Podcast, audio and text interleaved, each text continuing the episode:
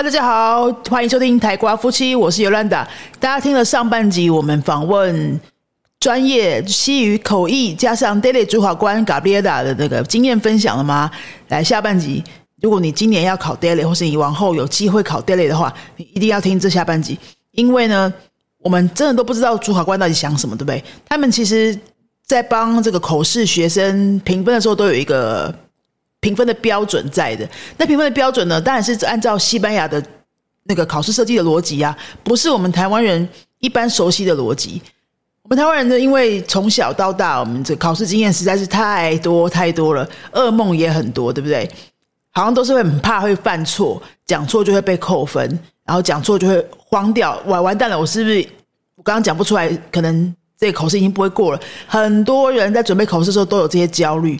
那我们今天就来听主考官到底都在想什么。我们请主考官自己告诉我们，是非常非常有说服力的。那听完这一集之后，我相信你对口试的准备也会非常有具体的方向，也会更有安定感。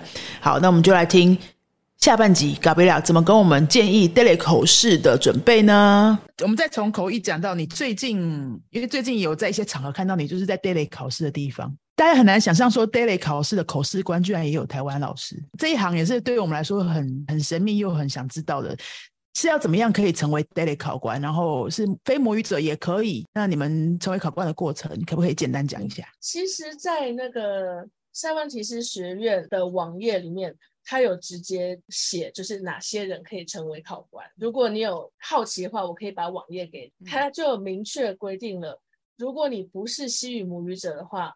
你也可以当考官，但是你必须要至少通过 C one 的程度。嗯。那如果如果你要能够去考 C one C two 的考试的话，那你必须自己要有 C two 的程度，这是最基本的要求。然后再来是如何成为考官这件事情，说实在话，我自己也有一点懵懵懂懂的。为什么？我简单的说一下我成为考官的过程哈，在跟线上平台工作，但是这这是主要的，但是也有跟其他的一些单位合作，刚好这个单位有牵线牵到就是塞万提斯学院那边去跟。他们上一下课有一些交流之后，他们觉得 OK，我这个人的程度还有个性适合去做 daily 的考官，所以就安排我上了他们的认证课程。然后当然也是要也有一些报告要写，然后上完这个课程之后就可以获得认证。那我为什么要说当 daily 考官的个性很重要？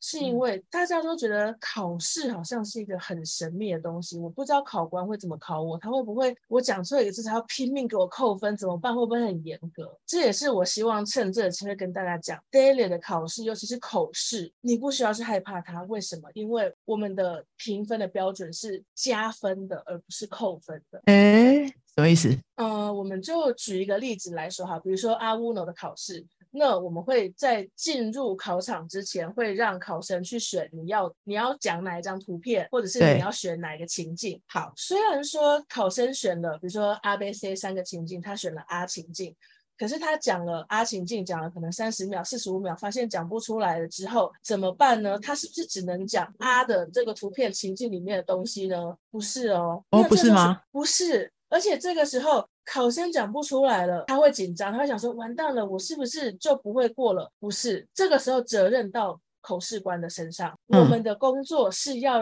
让你能够尽量的发挥你的口语表达的能力。口试官为什么我们要上课做训练？然后训练当中还有看着考试的影片去做评分，去做各种的分析，就是因为我们必须要帮助考生表达。今天他选了阿的情境，他但是他后来讲不出来。可是他在讲的这个情境里面，可能有一些可以延伸发挥的部分。比如说，假设这个阿的情境是一场生日 party 好了，讲到了可能有几个人，桌上有什么食物饮料，这些人身上穿了什么衣服，带了什么配件等等之类，然后他讲不下去了。可是如果我今天特别注意到他在描述服装配件的时候，哎，好像特别的轻松，或者是特别的活泼。那我从这个方面下手，我可能就问他关于服装配件相关的一些知识。结果后来发现，哎，他是卖衣服的，他是设计师，他是成衣相关产业。讲到这方面的东西，他放松，因为这是他的老本行，他就可以把他真正的语言表达的实力发挥出来。所以我有没有受限于这个他所选的一个生日 party 的情境呢？不能说没有，但是我要必须从中找到这个学生擅长的是哪一方面，让他尽量的讲。所以当我发现他能够表达的很顺畅的是在某一个特殊的场域的时候，我尽量的鼓励他来说。所以我会说，Daily 的口试是加分的，而不是扣分的。我尽量帮，我尽量帮你找你会讲的东西。口试也很看学生的运气耶，遇到那个考官有没有这么用心的帮他。有没有这个可能？还是考官真的他会出力，会这样观察学生哪个部分可以多表达的那个那个专关注度，都是因为你们被训练过，应该都在一个层次之上。是属于后者，我们必须要去关注考生他哪一方面能够尽量讲。我们的任务不是说你来你讲错一个字我就扣一分。完全不是这样，我们是你来，你讲了什么，哪一方面表现的很好，想办法带着你问，让你在那方面多讲一点。对，所以你被训练的部分有有一很大有一个部分就是要培养这样子的能力。是因为 Daily 的考试，他为什么听说读写都要考？就是他的考试为什么不是只是叫考生去录音而已？嗯，就是因为人跟人现场的沟通，你才能够看得到他的非语言表达的部分。我的目的是要看你有没有沟通的能力，而不是看你背了一段课文背得有多流利。没错，没错。比比如说，我举一个例子，以阿乌诺阿豆斯的考生来说好了。今天考官问了你一句话，不管问什么，学生说乱点了，我不懂。嗯，可可不可以？我觉得应该就是不会高分，因为你没有在沟通啊，你没有想办法再继续沟通。错了，错了吗？以阿乌诺的程度来说，他能够用西文表达我听不懂。他已经达到沟通的目的了啊！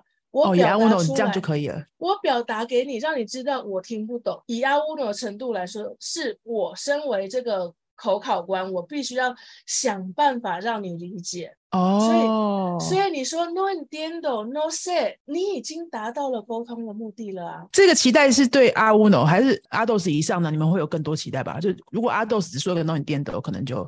结果是一样的吗？当然，依据程度的不同，我们会有不同的期待。阿乌诺最简单，你来就算只是说，呃，这个也不懂，那个也不懂，我不知道，不晓得，不喜欢，差不多，差不多可以。但是到了阿 豆以上，我们会希望你在我换句话说以后。你能够了解我想要表达的是什么？我想要请你做什么事情？所以说，给考生的建议是不是说，你至少不要连 no 电的都没讲出来？你你你不要你不要说，哎，你真的都听不懂，然后你傻在那边，呃呃呃呃，然后就就就一个字都没吐出来，这样就完全不行了。这样子就真的没有办法让这样子的考生过。我实际上也有遇到过，来就先问他，我们有一些叫做 pregunta de iniciación，光只是为了让考生放松心情，熟悉考官讲话的。一些问题，比如说 “cómo te llamas”，“y tu nombre en chino cuál es”，嗯，啊，或者是什么 “buenos días”，“hola”，“qué tal” 这些让你进入状况的一些暖身的问题。嗯嗯嗯。那有一些考生是，他是紧张到连问到这些问题，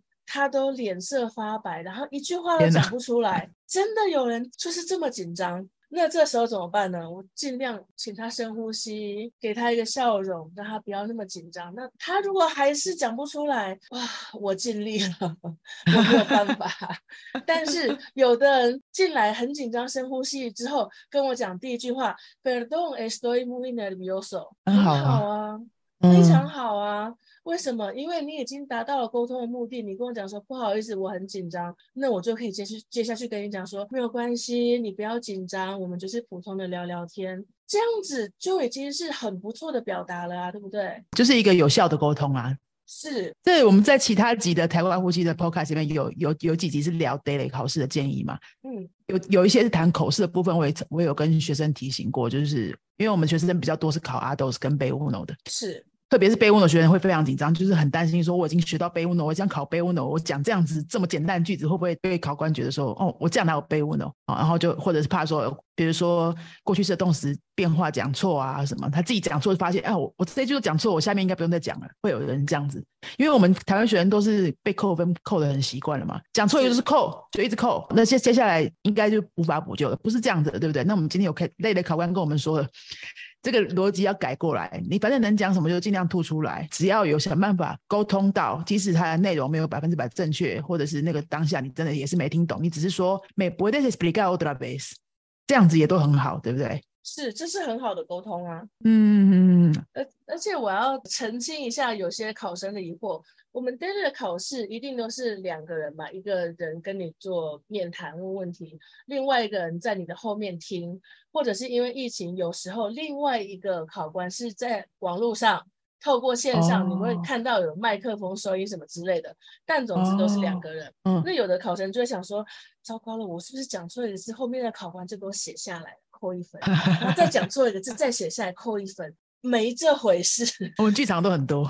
两个考官的用意呢，是为了怕一个考官来判断太武断，嗯，而且一个考官我都专心的在跟你聊天了，我哪有办法分神去评量你的讲话的这个句构啊，你的用词啊，我没有办法听得那么仔细，所以为了避免武断的状况，为了避免有漏掉的状况，会有两个考官，那在评分的时候会是两个考官都认同的。这个学生的分数才会把它评上去，所以他不是说你讲错一个我就扣分，然后等一下跟那个考官讲，哎，他讲错十个字扣十分，不是这样子的，是 一个人专心的问，一个人专心的听，两个人都同意，这是一个防止太过武断的机制。然后我们也绝对不会去算说你讲错一个发音啊要发成 a，结果你就通通都念错，我们没有在计较这种事情，没有，完全没有在做这种事情。我们就是看你敢不敢开口说，能不能达成有效的沟通。以阿乌诺来看，你说我听不懂，那是一个有效的沟通。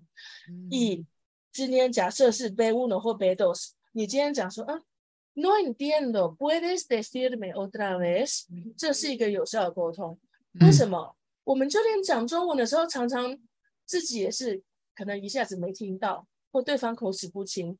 这都是很正常的语言沟通里面会遇到的状况。你为什么觉得你在讲外文的时候就不可以有这些状况呢？今天有 daily 考官官方认证的 daily 考官跟我们讲这些，应该够有说服力了。所以各位在准备年底考试的朋友们，把这个心打开，好不好？嗯哦，就是你想办法沟通，然后先不要管正确率有多少，先讲出来，然后让知让对方知道说你是有意图要沟通的。是，尤其是比如说像阿 dos 的考试啊。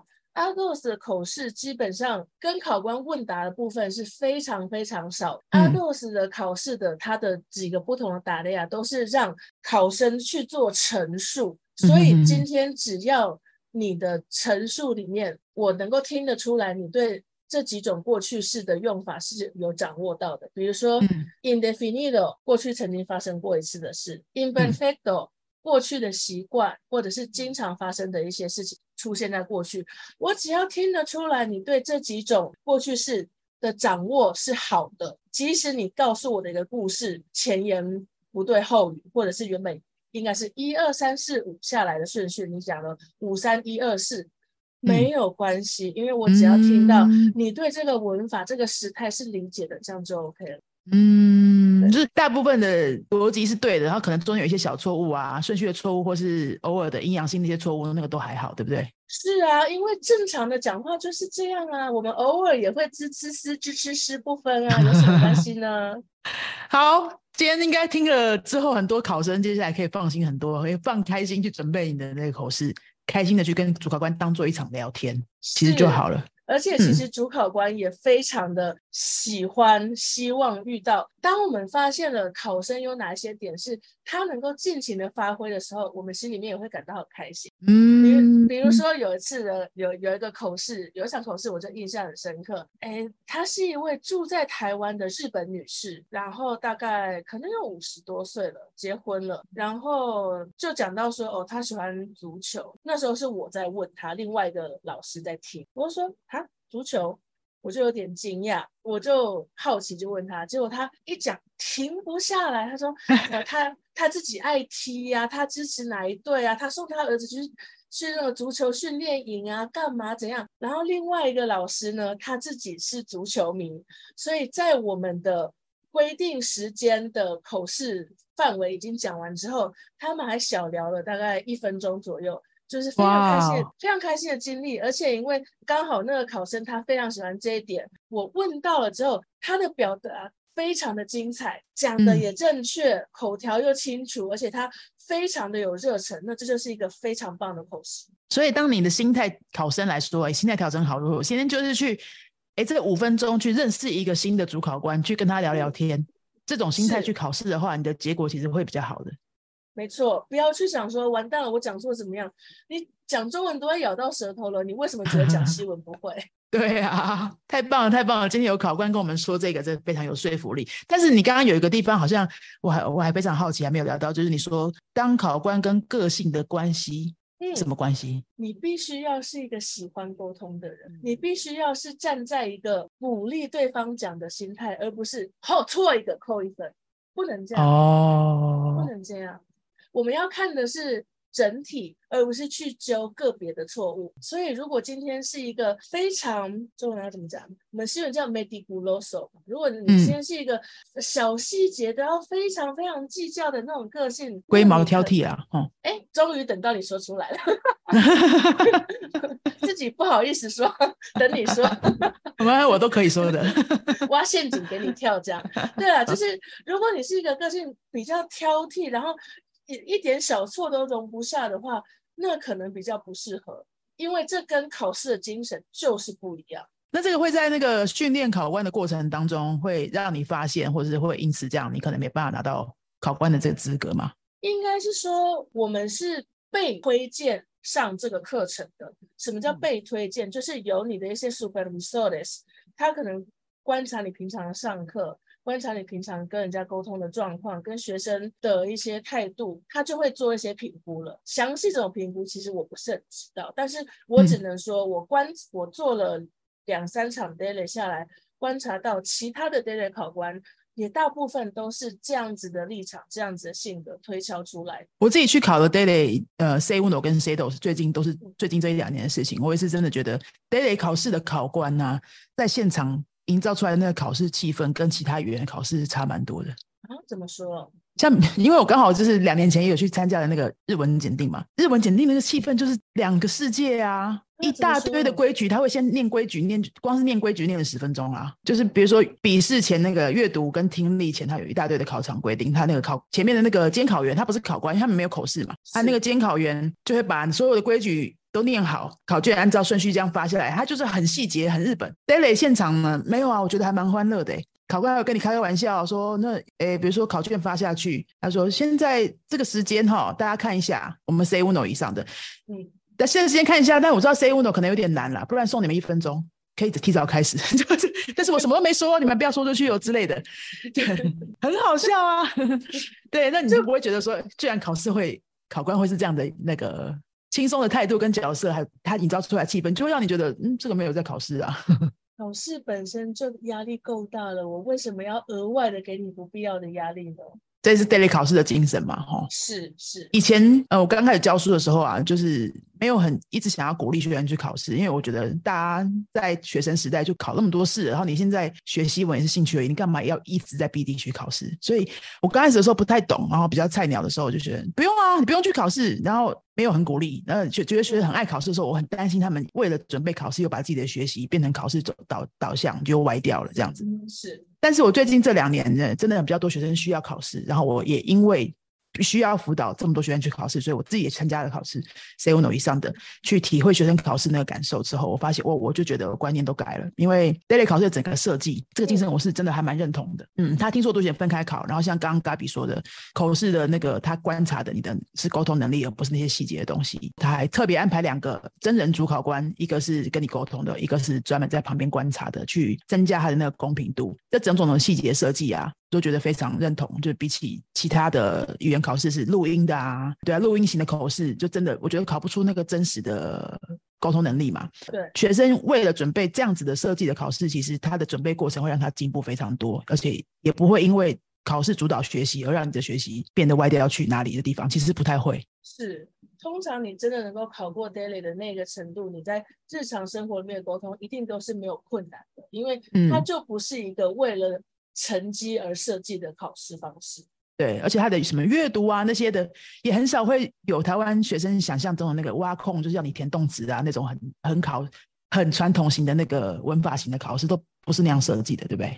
不是那样设计。就你所知，台湾人是当考官的，是不是只有你啊？嗯，我知道有一些呃，是从小就到拉丁美洲生活的一些华侨，嗯，他们他们有这样子的考官，然后也有一些是从小就到西班牙去念书、生活、工作的一些人回来台湾之后，那也当了考官。但是如果要说跟我的背景一样的话，我目前还没有遇到过，但不排除有啦，因为我也才刚开始加入 daily 考试，没有多长。如果是从刚开始加入 daily 考试到现在这段过程，你自己这段过程的收获是什么？这段过程的收获啊，我会觉得同学们太紧张了。我觉得台湾的语言教学或者是语言教育被这种分数等地制真的是害惨。是哦，对。因为其实一个语言要到开口说它不难，可是为什么大家不敢说？是因为完蛋了，我还没有很会说，我要是说错怎么办？可是说错有什么了不起的？我们能够沟通就好了。我们台湾有很多非常厉害的一些商人、中小型企业，他们的老板也不见得他外语能力就是非常非常的厉害，但是他还不是一样用着他的。沟通的热忱，带着他的一卡皮箱，就全世界走透透。那一些老板，他们为了要赚钱，为了他们的生计，为了他们的业绩，他们必须要去做。可是相对来说，他们也就是因为没有被那种考试，我害怕被扣分的心态给限制住，所以他反而能够用一些各种精彩的沟通方式，不管比手画脚，不管是尽量的各种语言夹杂在一起。可是他生意做成功了，他达到他沟通的目的了。嗯，嗯讲这个，对我有个学生有类似的经验，他他是他跟我们学习语，然后他先生他先生没有学习语了哈，但他们一起经营一个事业，他们两个的英文呢，太太的英文是好很多的，但是他们一起出差的时候，发现太太自己有发现说，先生先生沟通成功的机机会跟次数反而还比较多，因为先生就是没有包袱，他就乱讲，是沟通就是这样，你能够有高品质的沟通，文法正确，句型优美，当然很好。可是我们回归我们讲母语中文的时候，你有每个人讲话都像新闻主播一样字正腔圆吗？有每个人讲话都像国文老师一样讲这么多成语吗？没有，我们也不是也是要乱讲，这样子都可以讲成这样子，还不是沟通了？哇，今天真的聊得好开心哦！那你最后可不可以给我们所有的学习者在简短的两三句呃建议？比如说，呃，以想要准备考试的学习者来说，跟想要未来真的有目标想要从事语言工作、翻译工作这样的学习者来说，给我们一点点建议，做我们今天的收尾。对于学习者，我会建议，请你找到你自己的最有兴趣的地方，用那个地方当做切入。你喜欢音乐，你去找你喜欢的拉美音乐或西班牙音乐，它可能是民俗乐，它可能是流行音乐或古典乐，从你喜欢的地方下手。你喜欢看电影。你去多看西语系国家拍的电影，你喜欢历史方面的东西，或者你喜欢酒类，你喜欢观光，从这个地方下手，然后慢慢的去拓展你的词汇量。因为我们说文法它就是那一套，可是词汇是一辈子的工作，不要想一步登天，这没有办法的。就连我现在每天都还是会遇到不认识的单字，一定会哈，一定一定会。所以单字是学不完的，从你有兴趣的地方下手就可以了。如果你觉得这个东西你没有兴趣，请你不要勉强自己。学语言不应该是一件痛苦的事情，不要勉强自己。对，这是我对学习者非常认同的建议，不要勉强自己。对，然后对于有志于想要做翻译工作的人，嗯，我的建议是要广泛的涉猎各种领域。有志于从事语言翻译相关工作的人来说，我的建议是请广泛的涉猎各种领域。你不一定要是所有领域的专家，但是你至少要有一两样你是专业的，你是很懂。对于其他方面，我们说略懂略懂，大概知道一下为什么？因为你很有可能会遇到各种不同的场域，各种不同的专业。如果你完全没有任何的基础，你要从头去学习，很痛苦，很困难，可能会来不及。可是如果你平常就有广泛了解。各种不同领域知识的一个习惯的话，可是如果你平常就有累积不同领域知识的习惯的话，你在接触到任何的题材的时候，都会比较容易入手。对初学者，你找自己喜欢的领域去接手，去去下手。但是你想要成为专业工作者的话，你就没办法只做你喜欢的领域了，你可能什么都要看一点，都要接触一下。嗯，非常实用的建议。今天非常谢谢 Gabriela，我本来跟他预约大概半个多小时，结果我们聊了一个多小时，可以做两集啊。那他也很大方啊，很大方，什么问什么都愿意回答，而且都讲的非常丰富，然后给了我们很多非常实用的建议。大家听完这一集之后啊，我们每一集都会 po 文嘛，好，那大家听完之后，如果想要再多了解这一行什么问题的话，也可以来留言，然后有机会我再帮大家请教 Gabriela，或是或许一阵子之后再约看他台模时间。好，那最后你要不要跟我们说一下你的那个社群媒体？我们可没，如果有有人真的想要，比如说想要找你接案啊，或是有想要找你多了解翻译工作相关的事情的话，可以怎么样找到你呢？哦，我有一个脸书专业叫做人云亦云，那个“亦”是翻译的“译”，你只要在脸书上面打“人云亦云”就可以找到我。好，人云亦云的 Facebook 我们会放在今天的节目说明来。Gracias, Gabriela, por guardar tiempo para nosotros y por compartir tanta experiencia。那今天就到这边喽。那今天听完，呃，有任何 feedback 想要跟我们说的话。欢迎大家来留言或者想要跟 Gabriela 呃告白的话也可以透过我这边告诉他。哈今天就到这边喽阿 salego 阿 salego